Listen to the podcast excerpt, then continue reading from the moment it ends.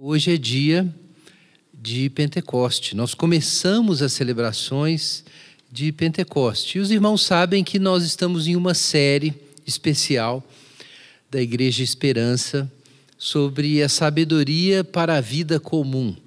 Já tivemos três mensagens sobre isso que eu vou sintetizar daqui a pouco, mas hoje nós vamos falar sobre um ponto importante da vida com Deus, da caminhada da sabedoria, que é o contentamento e o discernimento. Nós vamos falar sobre esses temas. E eles têm muita relação com a obra do Espírito Santo. Por causa disso, nós vamos fazer a leitura da carta de Tiago, capítulo 1, versos 2 a 8, e também de Isaías. Vamos começar com Isaías, capítulo 11, um trecho que nós empregamos no início da nossa série. Livro do profeta Isaías, capítulo 11, versos 1 a 6. Então nós vamos ler em Isaías, capítulo 11, e depois nós vamos ler Tiago, capítulo 1, versos 1 a 8.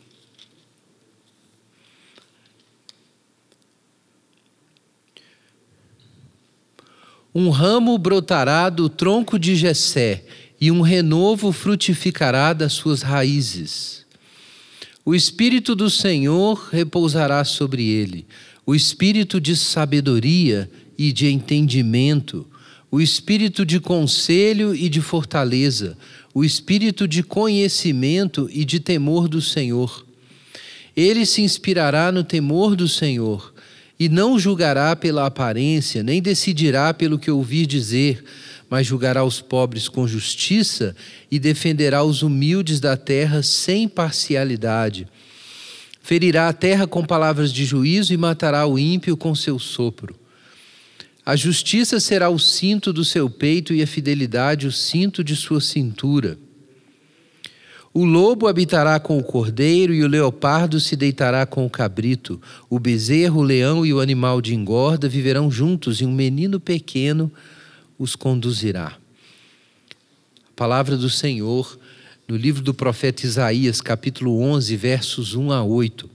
Vamos ler também a carta de Tiago. carta de Tiago, capítulo 1.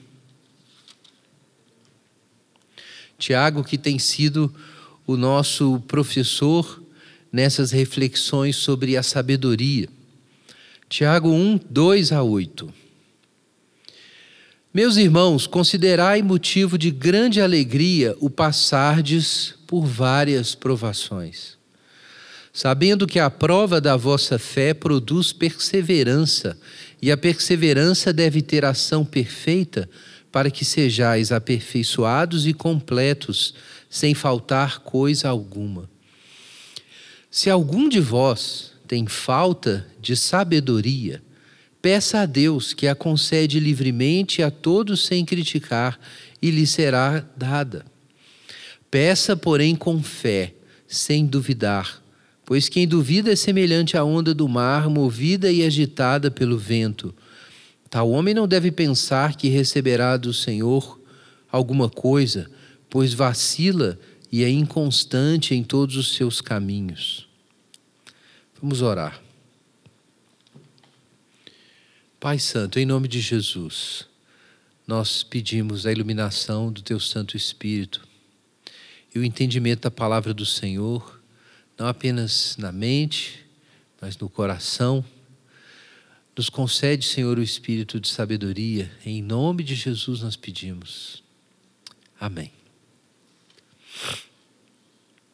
Então, irmãos e amigos, nós temos falado sobre a sabedoria já há algumas semanas, sobre a sua natureza, em primeiro lugar, esse foi o nosso tema, como ciência da shalom, a ciência da paz, a capacidade de fazer a gestão do que está imediatamente a nosso acesso, sobre o que nós temos autoridade ou influência, para trazer a pacificação, para trazer a justiça onde a gente está. Então, essa é a ciência da Shalom.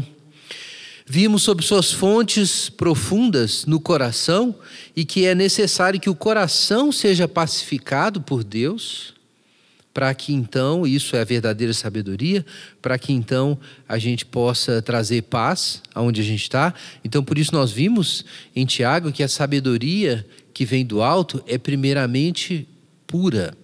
Então, em primeiro lugar, o coração tem que ser tocado e mudado, e aí são as fontes da sabedoria é do, do coração pela graça de Deus.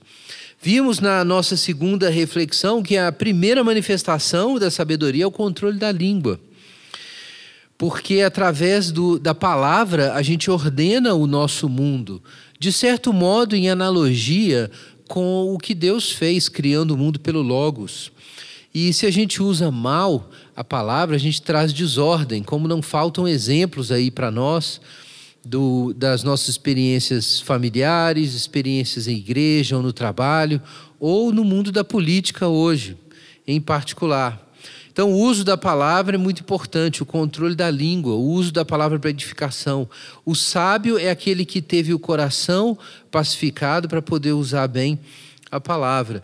E vimos também, na nossa última reflexão, sobre as mãos. A sabedoria leva a algo prático. E isso significa, em primeiro lugar, cuidar e ser cuidado. Nós assumimos, é, abandonamos a preguiça, que é muito condenada nos livros da sabedoria. Você vai encontrar, por exemplo, em Provérbios, né? Muitas condenações disso. Então, nós somos livres da preguiça e nós assumimos a disposição de cuidar, de participar, de ajudar. E aí nós falamos sobre a nova economia, a economia da graça, e sobre a, o princípio da reciprocidade. Mas hoje nós vamos falar de um outro aspecto da sabedoria que tem a ver com o juízo, com o julgamento, com o discernimento, com a prudência. A pessoa sábia é a pessoa que julga e avalia corretamente as coisas quando é necessário tomar decisões. E para isso é necessária a obra do Espírito Santo. Nós vimos aqui em Isaías 11 que o Senhor enviaria o Espírito e sobre o tronco de Jessé, a raiz de Jessé, o renovo, e o espírito do Senhor sobre ele lhe daria sabedoria, entendimento, conselho, fortaleza, conhecimento, temor do Senhor, e o resultado disso seria capítulo 11, Isaías 11, 4, que ele julgaria com justiça. Então veja, irmãos, que a sabedoria nos dá a capacidade de julgar bem as coisas. Julgar aqui não tem um sentido de no sentido punitivo. É, obviamente, se você ler Isaías 11, você vai ver que é, a vinda do renovo envolveria o, o, a punição de, do ímpio. O ímpio seria morto, mas não é só isso que aconteceria. A sociedade seria pacificada a ponto de é, o animal, o carnívoro, se sentar com, com o boi e não haver risco não haver risco para a criança e ela conduzir todos. Isso a gente mencionou já, que é uma metáfora, uma referência a uma situação em que os poderosos não usam o poder para destruir os mais fracos. Então é necessário discernimento para distinguir o que é errado do que é certo, para avaliar e discernir as coisas, para realmente agir contra o ímpio, mas trazer shalom em uma outra situação e é, pacificar uma outra situação. Então, é, isso é obra do Espírito Santo, a gente vê aqui.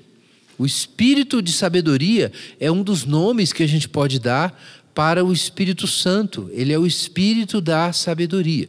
Então, quando a gente fala sobre sabedoria para a vida comum, a gente não está falando, irmãos, apenas de bons conselhos para organizar bem a vida. Nós estamos falando de coisas que a gente precisa da ajuda divina para realizar. A gente precisa da ajuda divina para enxergar situações da vida do ponto de vista de Deus. E você pode pensar que isso é muito arrogante. Como assim um ser humano pode ver as coisas do ponto de vista de Deus? Como assim os cristãos podem alegar que tem o ponto de vista de Deus? Mas, irmãos, isso não se deve a nenhum mérito nosso ou da Igreja de Deus. Se trata da obra do Espírito Santo.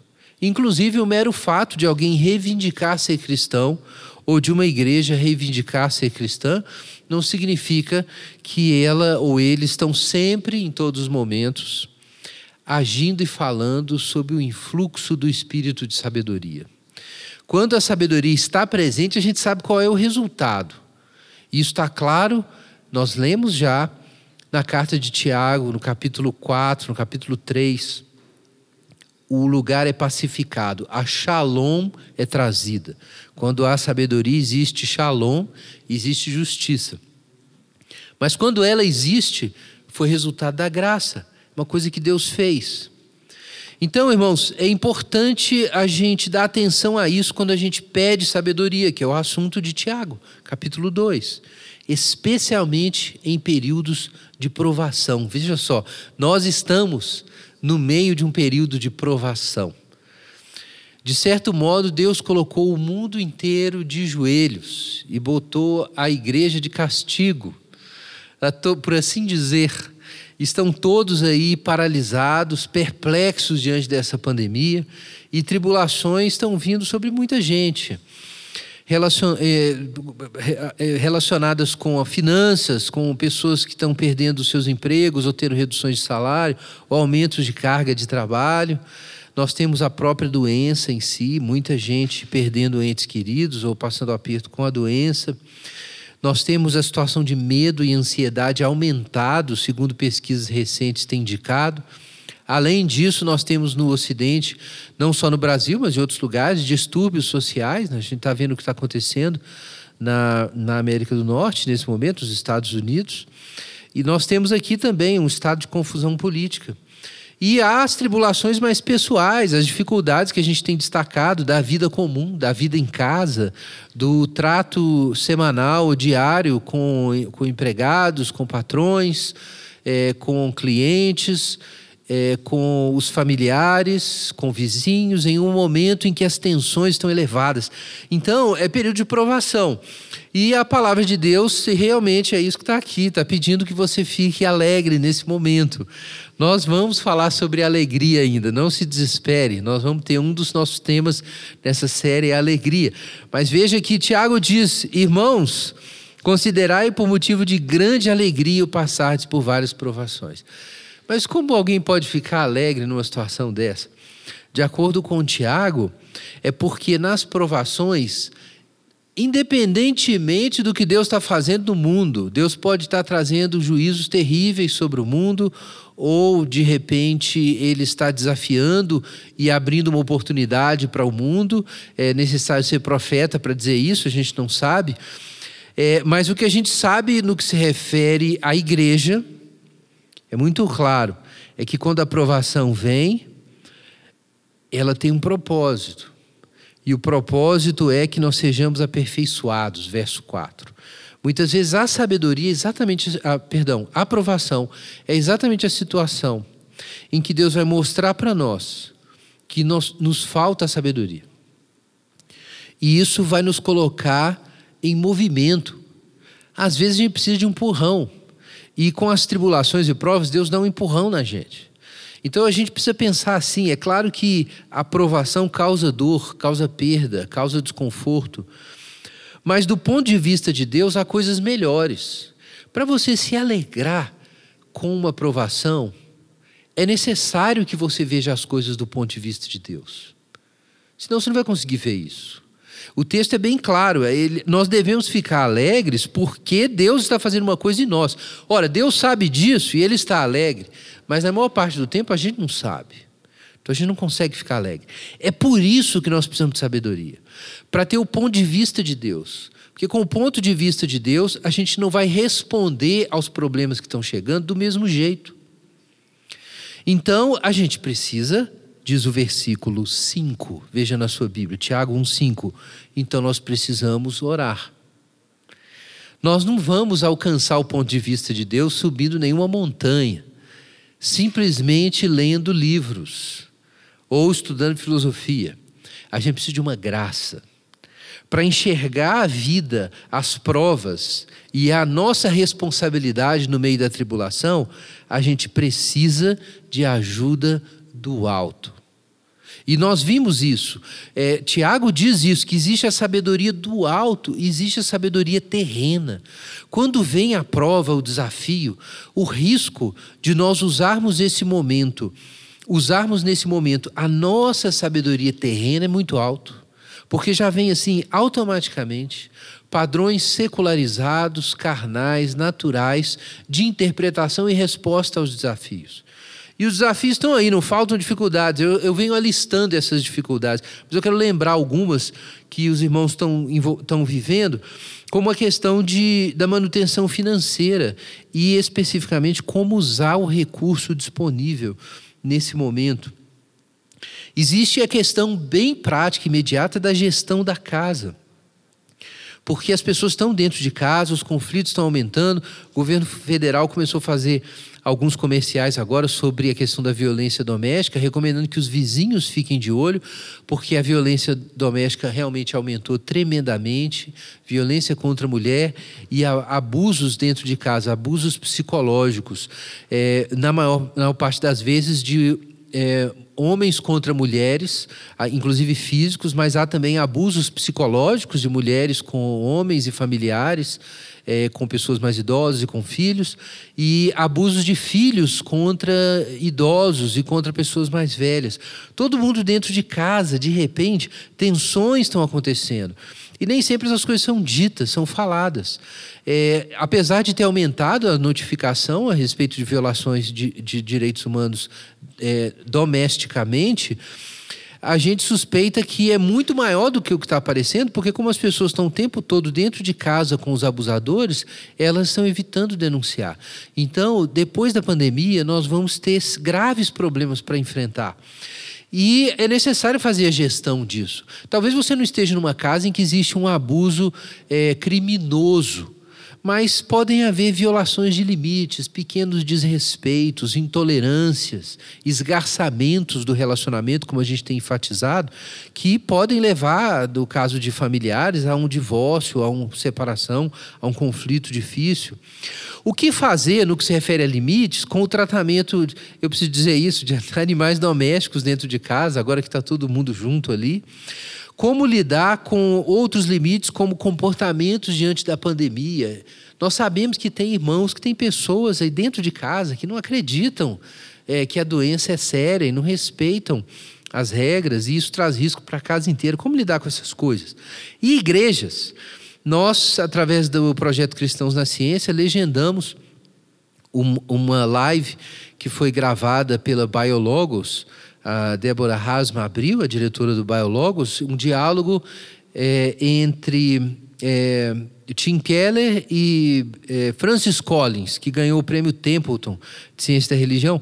O, o Francis Collins é diretor dos NIH, é, os é, National Institutes of Health, que é o sistema de pesquisa de saúde biomédica americano todo. Ele é um cristão evangélico super comprometido. Então houve essa essa live que foi gravada, os dois conversando sobre onde está Deus na pandemia, e o Tim Keller colocou um desafio importante. Eu posso mencionar aqui, eu acho que é importante os irmãos saberem disso. Ele disse que muitas igrejas terão que ser replantadas depois da pandemia.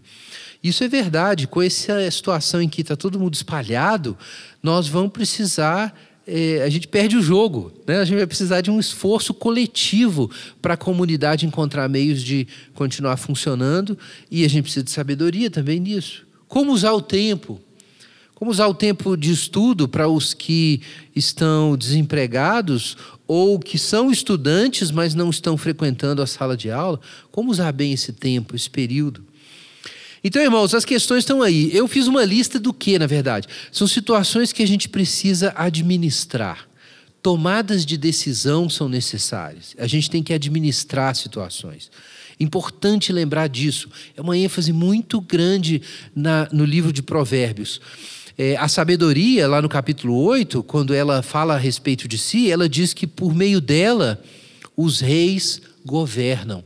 Talvez você não seja um rei, mas certamente você precisa governar alguma coisa, nem que seja o seu próprio quarto, nem que seja sejam suas próprias emoções no ambiente caseiro. Então, se a gente precisa de sabedoria e a, a tribulação, a, a, as dificuldades se aproximam, a aprovação é, exige isso de nós, nós temos que orar e pedir sabedoria. Mas como orar? Como pedir sabedoria? Tiago diz aqui, no nosso trecho, que a gente precisa pedir com fé sem duvidar. Isso é muito interessante, porque o que a gente pensa imediatamente quando vê a palavra dúvida, é, a gente imagina que Tiago diz que a gente não deve ter dúvida se Deus vai responder a nossa oração. Dúvidas sobre o poder da oração. Dúvidas se Deus está nos ouvindo. Isso não está errado. É, é, na carta aos Hebreus, capítulo 11, é muito claro é, que aquele que se aproxima de Deus é, precisa crer que Ele existe e se torna galardoador dos que o buscam. Então é necessário crer em Deus e crer que Deus responde oração. E se você tem dificuldade de crer nisso, leia a Bíblia. Se expõe a palavra de Deus e Deus vai fazer isso na sua vida.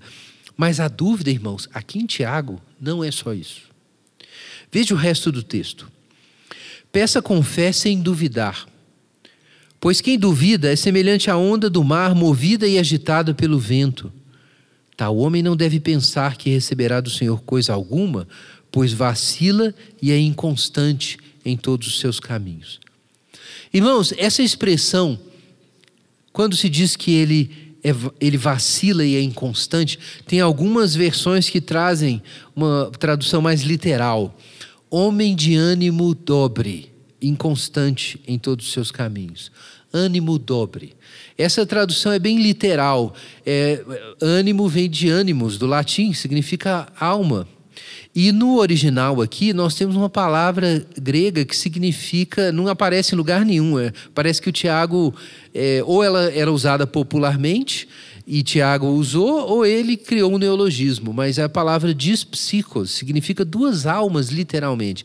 Por isso, essa tradução antiga, homem de ânimo dobre. Mas é engraçado, então, quem é a pessoa que não vai ter sua oração recebida? É uma pessoa vacilante duas almas. É uma pessoa, em suma, que não sabe o que ela quer. Então, se você ora, mas você não sabe o que quer da vida, você não tem resposta de oração. É isso que Tiago está dizendo.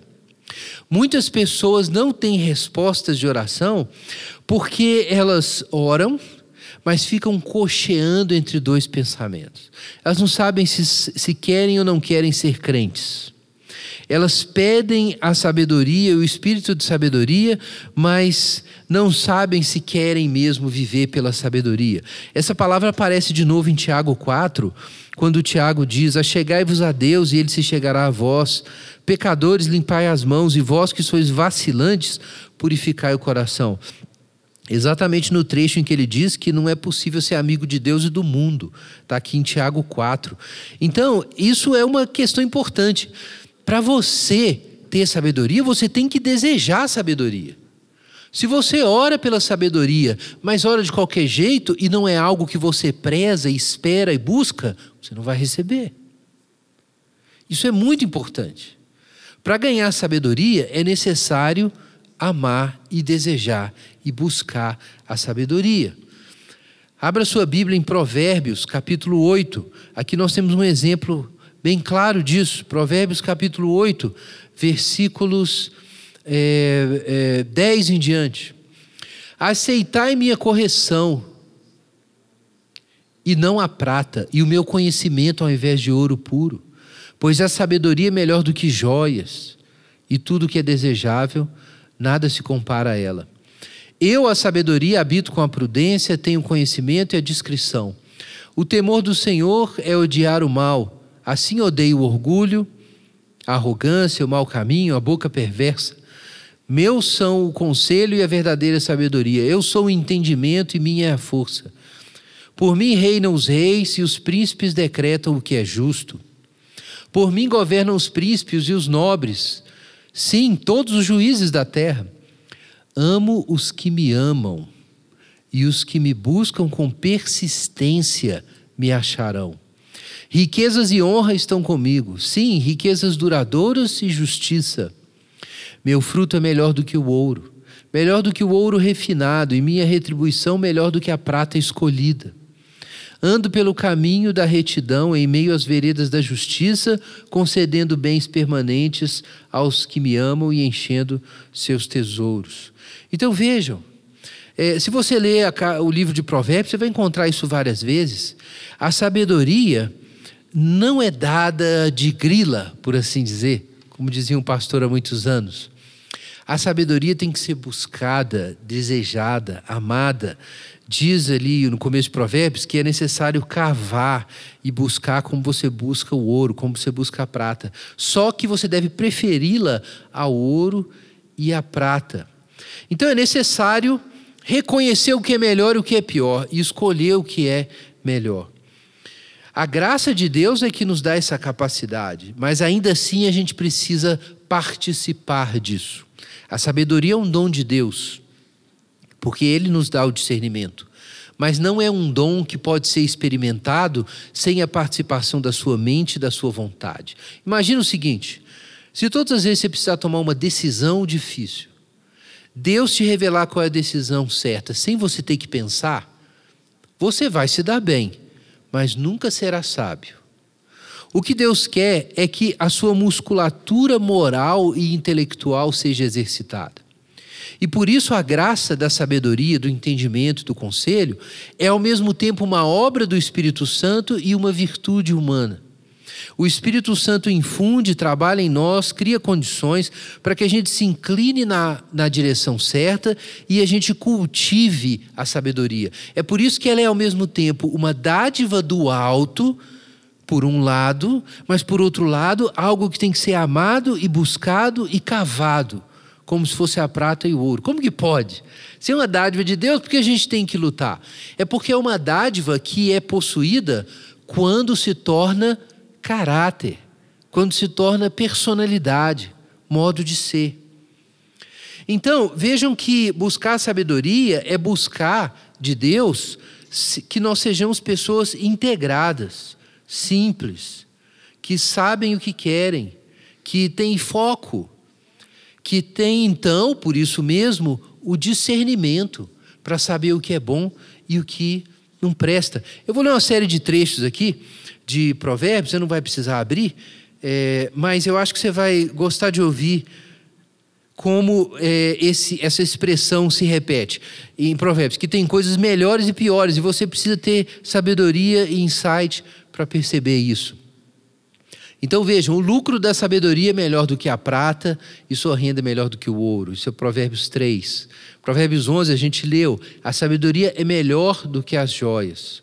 E de tudo que é desejável, nada se compara com ela.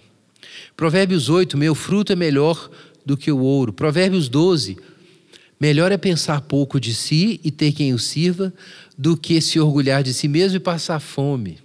Provérbios 15: Melhor ter pouco com temor do Senhor do que ter um grande tesouro acompanhado de inquietação. Provérbios 15 também. Melhor é o prato de hortaliça, onde há amor, do que o boi gordo acompanhado de ódio. Eu sei que tem homens que discordam, mas a palavra de Deus está certa e você é errado. Provérbios 16: Melhor é um pouco com justiça do que grandes rendas com injustiça. Provérbios 16: É melhor a sabedoria do que o ouro e o entendimento do que a prata. Provérbios 16: É melhor ser humilde de espírito com os humildes do que repartir o despojo com os arrogantes. Provérbios 16: Quem tem paciência é melhor que o guerreiro. Quem tem domínio próprio é melhor do que o que conquista a cidade. Provérbios 17: Melhor é um bocado seco com tranquilidade do que a casa cheia de banquetes e contendas. Provérbios 17: Melhor é encontrar-se com uma ursa com, cujos filhotes foram roubados do que com um insensato na sua tolice. Isso é verdade. É melhor o pobre que anda com integridade do que o perverso de lábios e tolo. O que torna o homem agradável é a bondade, e ser pobre é melhor do que ser mentiroso. É melhor morar no canto do eirado do que dentro de casa com uma mulher briguenta. Verdade. É melhor morar numa terra deserta do que com uma mulher briguenta e impaciente. É muito melhor ter um bom nome do que grandes riquezas, e ser estimado é melhor do que a prata e o ouro. É melhor que te digam, sobe até aqui, do que seres humilhado diante do príncipe. É melhor morar no canto do eirado, Provérbios 25, do que dentro de casa com a mulher briguenta. Esse aparece três vezes, é bem enfatizado isso aqui na Bíblia. É melhor a repreensão declarada do que o amor encoberto. É melhor o pobre que vive com integridade do que o rico perverso dos seus caminhos. É, então, as mulheres podem ter achado ruim que a Bíblia fala três vezes que é melhor morar é, na rua do que dentro de casa com a mulher briguenta, mas a gente.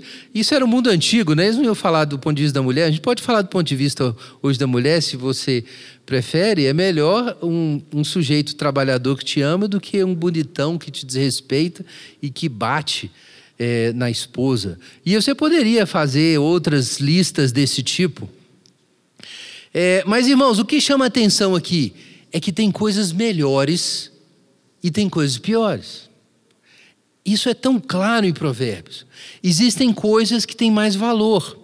Mas o tolo, o insensato, é alguém que, incapaz de discernir e hierarquizar os bens, incapaz de avaliar o que é mais importante e o que é menos importante, perseguindo de forma tola e apaixonada os seus objetivos, destrói as coisas comuns e ordinárias, que têm muito mais valor. Então, essa é a questão. É alguém que, por causa de ambições, por causa do desejo de riqueza, por causa do desejo de sucesso, destrói a família, destrói as amizades, começa a andar com pessoas que não são confiáveis destrói suas próprias oportunidades por causa do mau uso da língua, escolhe mal o casamento, de repente vai lá e casa com uma mulher muito bonita, mas que não o ama, ou que é preguiçosa, ou que é tola, ou que é briguenta. E você pode pensar a mesma coisa em muitos casos, em processos aí de escolha de igreja, escolha de é, não só de casamento, namoro, mas escolha de lugar para morar, escolha profissional e muitas escolhas. Eu vou dar um exemplo de um pensamento assim que parece assim é, contraintuitivo. A certa altura, é, C.S. Lewis diz o seguinte: que a melhor coisa que você pode fazer na vida ou não é a melhor coisa, mas uma das decisões importantes da sua vida deve ser morar perto dos amigos. Isso é contraintuitivo. As pessoas pensam em morar em muitos lugares possíveis. Elas pensam no conforto para se deslocar, pensam no status, pensam em muitas coisas. Mas aí vem C.S. Lewis e diz isso: que morar perto dos amigos faz diferença. Depende do seu sistema de valores. De repente você nem tem amigos e nunca pensou nisso. Você está me ouvindo aqui, mas você nunca levou a sério a amizade. Mas a amizade é uma coisa importante e o tolo é exatamente a pessoa que não valoriza as coisas que importam. Ela não valoriza o amor dentro de casa, a paz, a convivência com os amigos, o caráter e faz escolhas tolas, más escolhas e se estrumbica no fim. Então, vejam que a sabedoria tem a ver com isso com uma capacidade de, de julgar o que é mais importante, o que é menos importante. Muitas vezes a pessoa que age com sabedoria não vai ser entendida mesmo pelo tolo, porque ele nunca faria o que ela faz. Ele tem outra escala de prioridades, tem uma outra hierarquia de, de, valores, e muitas vezes nem pensou muito sobre ela. Mas se pensar, talvez ele veja que ela não faz sentido. Então a tolice consiste precisamente em uma busca de bens melhores e segurança, no, esforço de autoproteção que destrói as condições da saúde psicológica e moral. Isso é a tolice.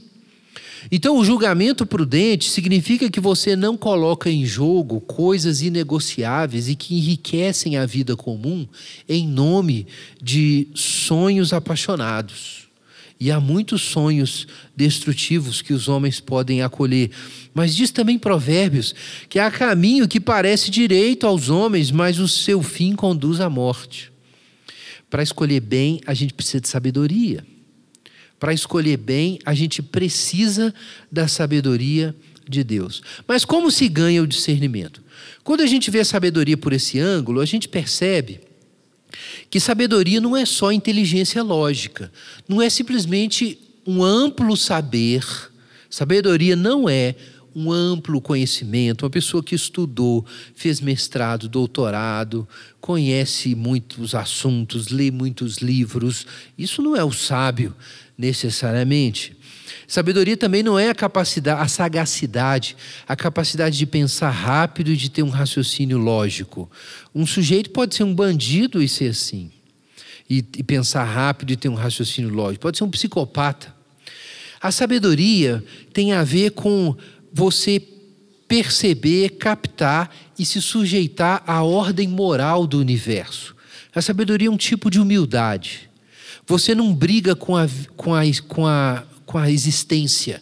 Você acolhe a realidade da existência e você se submete à ordem moral que Deus colocou no mundo e na natureza humana.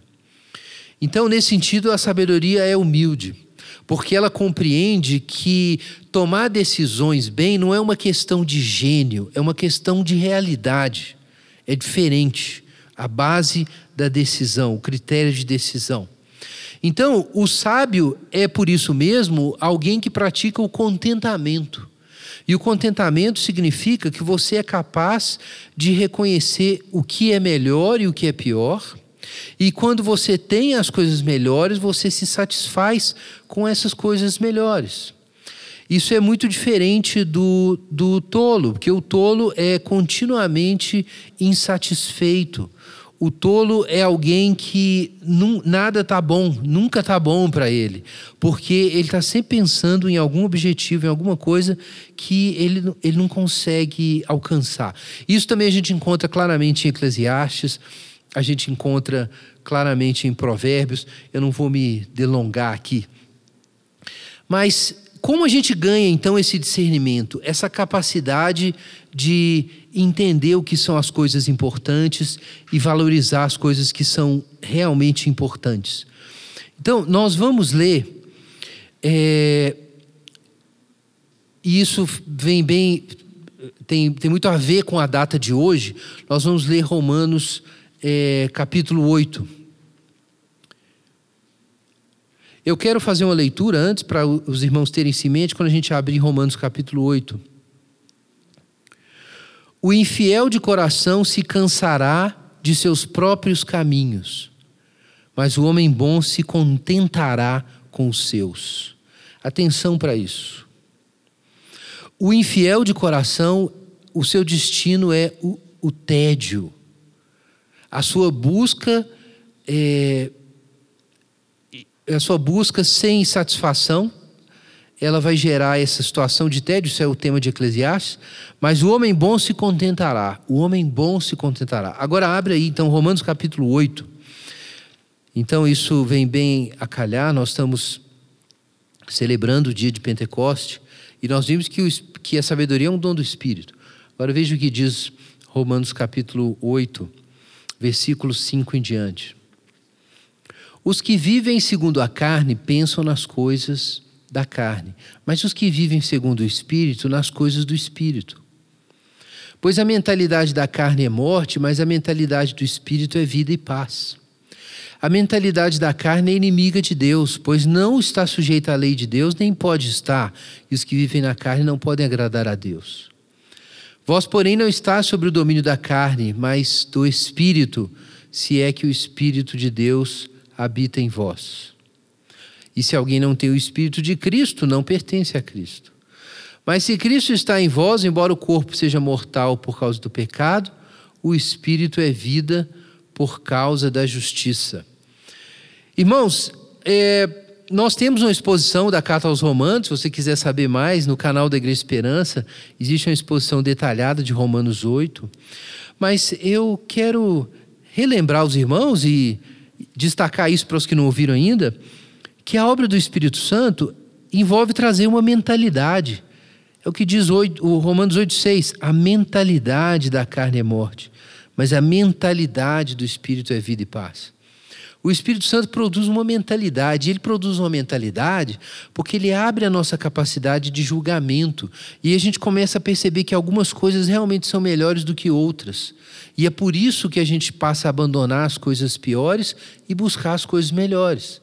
Não se trata de um entendimento meramente teórico, mas de uma percepção, de um sabor, de um paladar, de um cheiro. De repente, coisas que para você é, não tinham sentido nenhum, agora se tornam perfumadas, interessantes, e você é atraído na direção delas. Então, esse é o sentido do melhor e do pior, não é uma coisa teórica. É, esse é o sentido do melhor e do pior em Provérbios. E de repente você fala assim, cara, realmente é, é mais importante que exista paz e respeito na minha casa, eu digo aí para as mulheres, do que ela fique organizada do jeito que eu aprendi com a minha mãe e que para todo sempre a eternidade tem que ser desse jeito. E até no céu, se Deus fizer alguma coisa, ele vai ter que se sujeitar às minhas regras. E de repente, você faz toma uma decisão tola. E a sua decisão tola é: se a casa não estiver do meu jeito, eu vou brigar todos os dias. E aí você pode de repente se tornar aquele homem ou aquela mulher, no caso de Provérbios, que é a mulher briguenta, que atormenta todo mundo o tempo inteiro. De repente você é aquela pessoa que é, vai desprezar amigos, vai passar por cima de amigos e vai colocar sua família em segundo lugar, porque você não vai comer alface, você vai comer carne. E aí você vai, no, aqui é uma referência à busca de riquezas, né? E você então habita num ambiente de ódio por causa daquele seu objetivo. Isso é a tolice. Quando você tem o Espírito Santo trabalhando em você, o seu sistema de valores vai mudando e você começa a ver que tem coisas que realmente são mais importantes. E aí você vê o fruto do Espírito, a paz, a mansidão, a justiça, o domínio próprio, o amor. Você começa a desejar essas coisas. E aí você começa a falar igual Provérbios. É melhor isso do que aquilo. É melhor esse outro modo de viver do que aquele modo de viver. Então, isso é a obra do Espírito Santo, ele inclina você, muda sua cabeça. E aí você começa a fazer as boas escolhas. As boas escolhas podem se estender a outras coisas, ao modo de avaliar a política, por exemplo. Quanta gente, por causa dos seus posicionamentos políticos, brigou com a igreja, brigou com os amigos, brigou com a família, brigou com todo mundo, excluiu todo mundo, porque pensa que não é possível, essa pessoa não presta se ela votou em fulano de tal. E não é verdade. Se você tiver discernimento espiritual, você vai conseguir perceber é, a importância verdadeira das coisas, o peso das coisas. E você vai ver que coisas próximas, muitas vezes, são as coisas que valem a pena. São as coisas importantes, como eu disse, as coisas da vida comum. Então, voltemos a Tiago, capítulo 2. O Espírito produz a inclinação. Capítulo 1, perdão. Tiago capítulo 1, a gente acabou de ler, é o trecho que fala sobre a aprovação e a busca de sabedoria. O espírito produz a inclinação do coração ao bem e produz o contentamento. O contentamento significa que você se satisfaz com a virtude e com as dádivas que o próprio Deus dá na vida comum. E você não abre mão das coisas por causa de um ideal inatingível. Eu quero ficar rico, eu quero ter um casamento perfeito, é, eu não quero ter nenhum problema no meu trabalho, eu só aceito trabalhar se for exatamente o que eu gosto de fazer, e assim por diante. E aí, com esse, esses raciocínios tolos, destruindo coisas perfeitamente boas que você tem. Você tem uma família, você tem é, um casamento, você tem um trabalho, você tem uma igreja. Então você pode é, deixar sonhos perfeccionistas e expectativas narcisistas e aprender a se satisfazer com as coisas que Deus te dá. E hierarquizar melhor seus valores e colocar a virtude acima do sucesso. Então, essas coisas vão produzir a verdadeira bem-aventurança, como a Bíblia ensina. Então, é necessário contentamento, mas só o Espírito vai fazer você se contentar com o bem. Só o Espírito Santo pode inclinar sua alma para a vida, para a paz, para a lei de Deus, para colocar em primeiro lugar a vontade de Deus. É por isso que a gente precisa do Espírito para ter sabedoria. Então é bom a gente lembrar disso nesse tempo, no tempo de Pentecoste, em que a, a gente precisa tomar decisões. E a gente precisa de sabedoria para tomar as decisões. Mas para tomar as decisões certas, a gente tem que desejar as coisas certas. E para desejar as coisas certas, a gente precisa do socorro do Espírito Santo. Vamos orar. Enquanto a gente ora, e depois a gente vai louvar o Senhor, é, prepare os elementos para a ceia do Senhor, se prepare para confessar seus pecados, busque do Senhor a sabedoria, busque do Senhor essa graça, que o seu coração não seja ambíguo, duplo, dividido entre o que é melhor e o que é pior. Escolha o que é melhor. Coloca isso para Deus. Deus, eu quero o que é melhor. Eu quero ver as coisas como o Senhor vê. Eu quero colocar em primeiro lugar o que está em primeiro lugar, e em segundo o que está em segundo, e em último o que está em último. Peça para Deus fazer isso na sua vida pelo Espírito Santo, e você vai ser sábio. Prepare os elementos para a ceia. Pai Santo, em nome de Jesus, pedimos que o Senhor ouça as orações do seu povo nesse momento em que ele busca arrependimento e perdão de pecados. Eu peço em nome de Jesus que o teu Espírito Santo repouse sobre a casa e sobre a mente de cada pessoa que nos ouve nessa manhã e faça a sua obra.